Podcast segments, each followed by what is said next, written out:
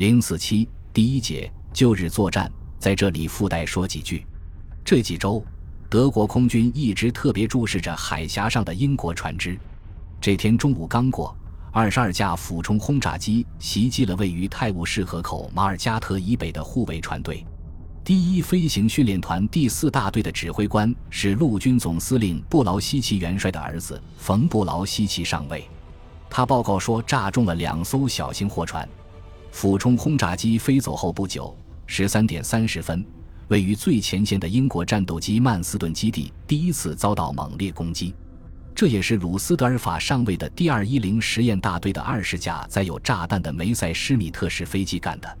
上午，他们的攻击很顺利，因为英国的雷达站还一个个如同瞎子一样的瘫痪着，因此此次奇袭获得了成功。当斯曼顿基地收到警报的时候，还有一分钟，德机就要到了。机场上，英国皇家空军第六十五飞行中队的飞行员们迅速跳进喷火式战斗机的座舱，十二架飞机开始滑行。最前面的三机编队已经加满油门起飞滑跑了。就在这一瞬间，梅塞施米特式飞机铺天盖地飞来，敌战斗机都排列在机场上。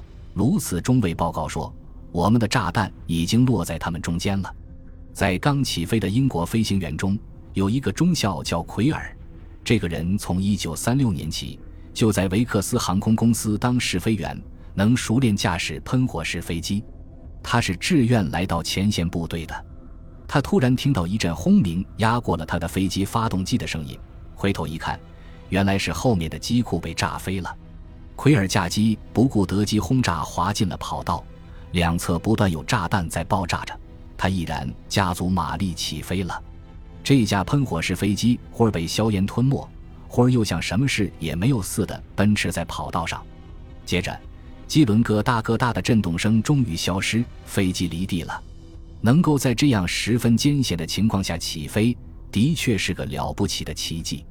其他喷火式战斗机也都在硝烟弥漫的曼斯顿机场以大迎角上升。这时，从空中看去，飞机似乎全被炸毁了，德方是这样认为的。二一零实验大队回到加莱的马尔科出去基地后，在报告中这样写道：有十二颗五百公斤炸弹和四颗二百五十公斤燃烧弹命中了机库和机场宿舍，有四颗五百公斤炸弹落在正在跑道上起飞滑跑的战斗机中间，在地面有四架飓风式战斗机和五架其他飞机被炸毁。据英方公布。第六十五中队的喷火式战斗机虽然大部分都奇迹般的幸免于难，但曼斯顿机场的损失却相当严重。他们的战斗机指挥官命令飞行员到后方机场降落。紧接着遭到袭击的是英国空军战斗机司令部的霍金基地。清晨刚遭到袭击的林西基地又再次遭到攻击，两地都遭受了和曼斯顿基地差不多的损失。为了便跑道迅速恢复使用，施工部队正在彻夜填平弹坑。沿海地带的小型冲突虽已结束，但英军知道大规模的战斗即将来临。其实，八月十二日只不过是个序幕。在这一天，第二、三航空队在强有力的战斗机护航下，虽然投入三百架水平俯冲轰炸机，然而这还不到他们总兵力的三分之一。真正开始攻击的时间是在第二天，也就是八月十三日清晨。戈林亲自确定这一天的代号为“旧日”。按规定，八月十三日上午七点半，两个航空队的第一攻击波音进入英国本土。将近两千架德国飞机为了参加史无前例的战略空战，英国本土空战正待命出动。对于这样一个大国，对于这些决心抗战到底的国民。仅用大规模轰炸是否能彻底征服？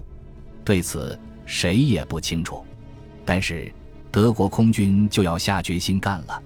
这种强攻能否奏效呢？从英国本土空战的初期来看，已充满了戏剧性的因素。早在法国战役即将结束的前一周，即1940年6月30日，戈林发出了对英空战的一般命令，其中规定。各航空队投入作战，应在相互体谅的前提下，尽可能的密切配合行动。各部队集结后，对目标群应有计划地采取战斗行动等等。首先应打击英国空军及其地面设施和航空工业；对于海军，则应从空中攻击它的港口和海上运输线。刚愎自用的戈林认为，光靠空军就能同时完成这两个使命。关于作战重点，空军总参谋部曾做过这样的说明：在没有击溃敌空军时，空战的最高原则是抓住一切机会，不分昼夜，不分地面或空中，也不要受其他任何条件束缚，应着重攻击敌军飞行部队。这就是说，目标是明确的。但如何具体完成任务，却没有一个明确的计划。一九四零年七月十一日，戈林发出新的命令，迈出了具体化的一步。他批准攻击英国海岸护卫队。戈林的意图是想以此诱出敌军战斗机，然后乘机痛打。但是英国空军没有上钩，他们严格遵守上级的命令，护卫好船队，避免卷入混乱的空战。戈林的计划落空了。对英空战犹豫不决的主要原因是德国的对外政策。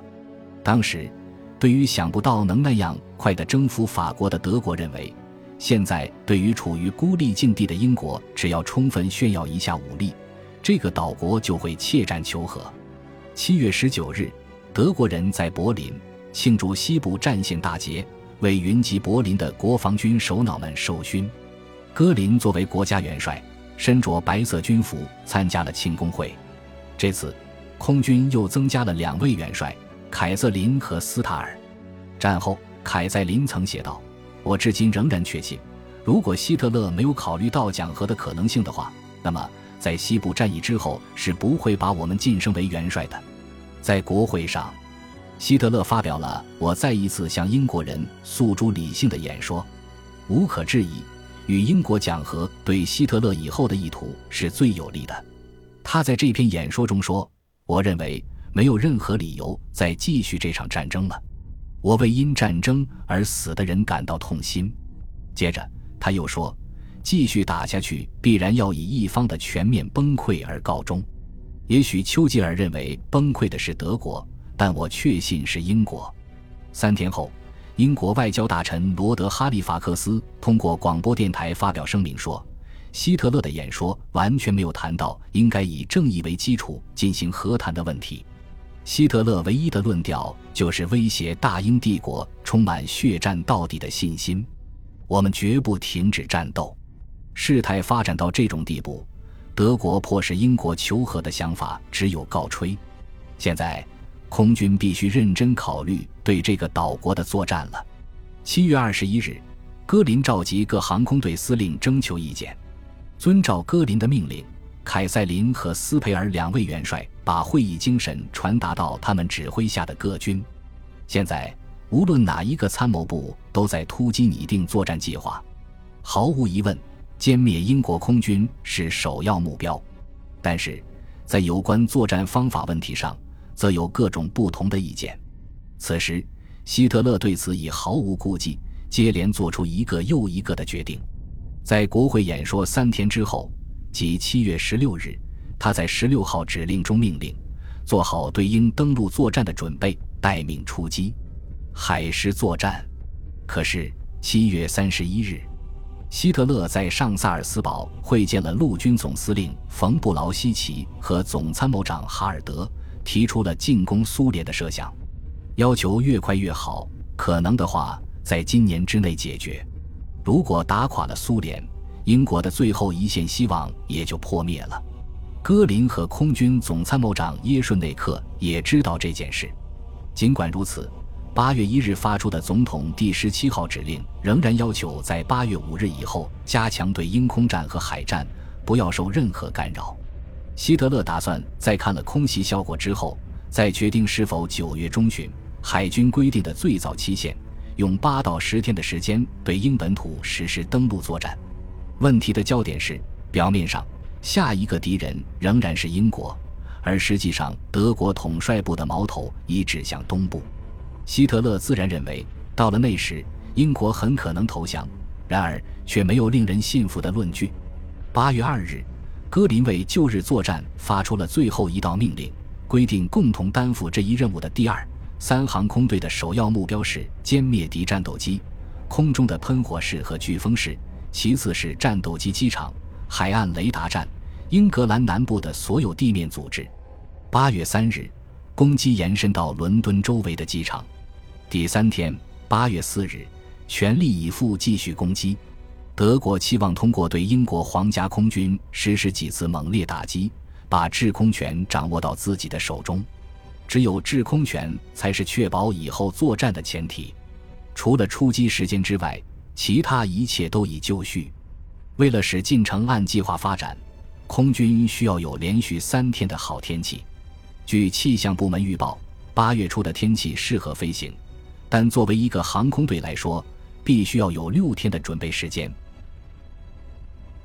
本集播放完毕，感谢您的收听，喜欢请订阅加关注，主页有更多精彩内容。